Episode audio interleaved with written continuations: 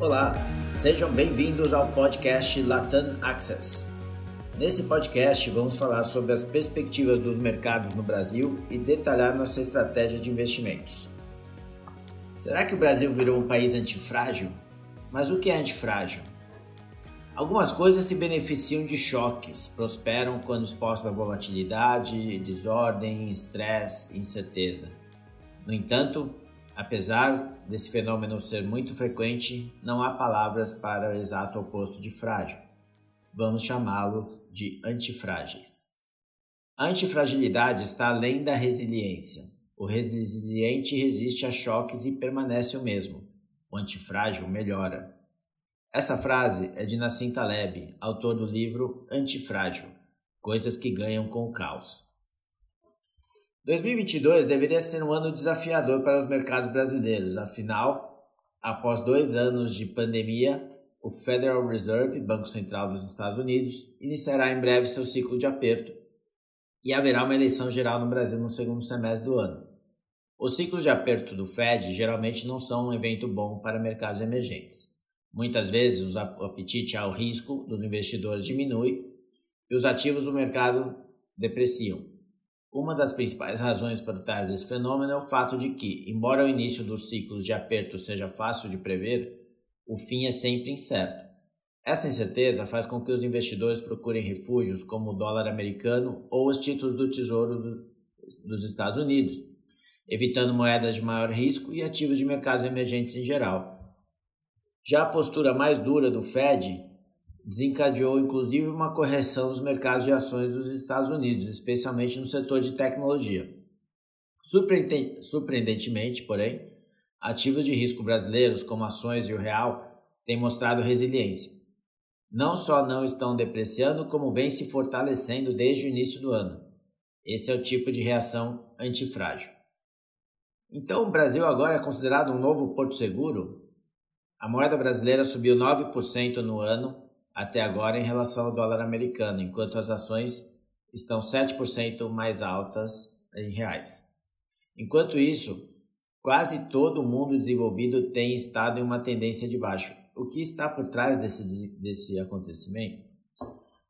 Começou com uma rotação setorial. Quando as taxas de juros sobem, os investidores tendem a reduzir sua exposição a ativos de longa duração, o que significa ativos que têm fluxo de caixa com vencimentos distantes no tempo, como títulos de renda fixa de vencimentos longos e alguns setores e ações, especialmente setores que são considerados de alto crescimento, onde as empresas usam seus fluxos de caixa para reinvestir no negócio e todos os lucros estão a anos de distância.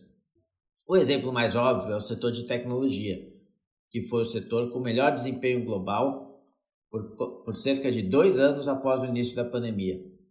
Mas, para reduzir o risco de suas carteiras, os investidores agora estão se afastando de tecnologia para setores com fluxo de caixa de menor duração, como energia e finanças.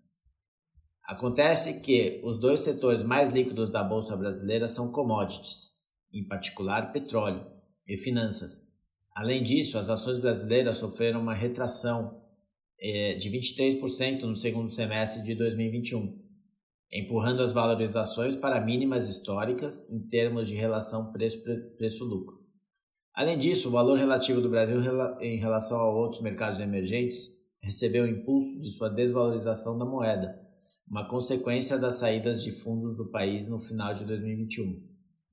Por fim, o Banco Central do Brasil vem subindo as taxas de juros para combater a inflação, desde março de 2021.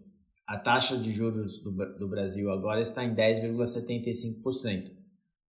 Isso proporcionou uma das maiores taxas de juros do mundo e o mercado espera que o Banco Central aumente as taxas para cerca de 12,5% em maio.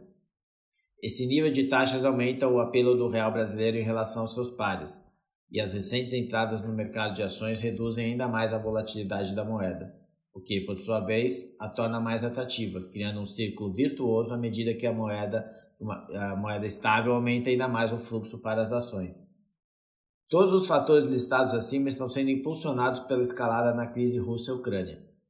O risco de que o gás e o petróleo que flui da Rússia para a Europa possa ser interrompido está afetando positivamente os preços do petróleo.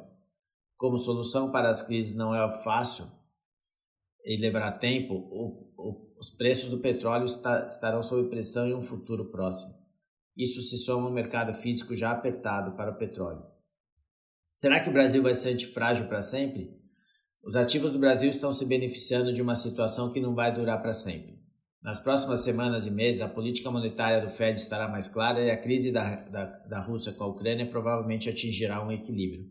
Quando isso acontecer, os preços das commodities não estarão sob extrema pressão, como estão hoje, e a busca por hedges terminará.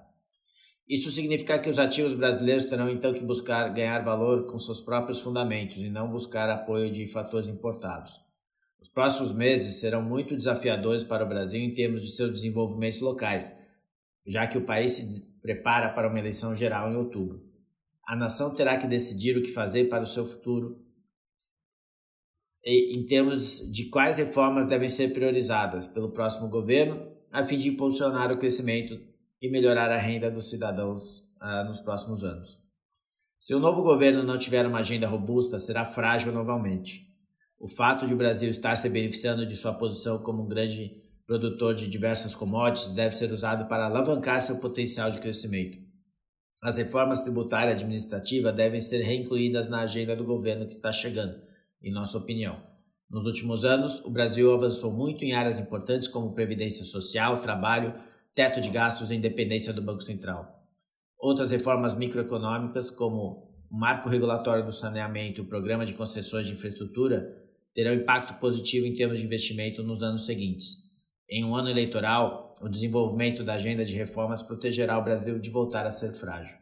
Em nossa alocação de ativos táticos locais, mantemos todas as classes de ativos como neutras. Nesse momento, acreditamos que as classes de ativos do Brasil estão precificando bem os riscos no cenário global e local. As incertezas no cenário incluem o fator geopolítico, o ciclo de aperto do Fed e as eleições locais. Como a situação é muito fluida, preferimos manter o máximo possível de diversificação em todos os perfis. Obrigado e até o nosso próximo podcast. Os comentários do UBS Chief Investment Officer são preparados e publicados pelo Global Wealth Management do UBS AG ou uma de suas afiliadas UBS. As opiniões e opiniões expressas nesse material por palestrantes convidados externos são do autor barra palestrante e não são do UBS, de suas subsidiárias ou afiliados. Assim, o UBS não aceita qualquer responsabilidade sobre o conteúdo desse material ou quaisquer reclamações, perdas ou danos decorrentes do uso ou dependência de toda ou qualquer parte dele. Esse material não tem relação com os objetivos específicos de investimento, situação financeira ou necessidades particulares de qualquer destinatário específico e é publicado apenas para fins informativos. Nada nesse podcast se destina a ser, não deve ser considerado como, qualquer forma de solicitação ou promoção. Nem todos os serviços ou produtos estão disponíveis para os clientes em todas as jurisdições. Para obter uma isenção legal completa aplicável às visões de investimento independentes produzidas pelo UBS, Visite nosso site em ubs.com/cio-disclaimer.